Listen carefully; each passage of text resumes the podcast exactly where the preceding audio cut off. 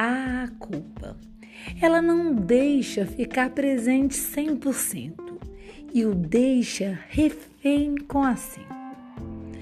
Vou me despedindo dessa terça-feira, tentando deixar a culpa longe, longe, longe. Vamos lá! Uma ótima semana para todo mundo!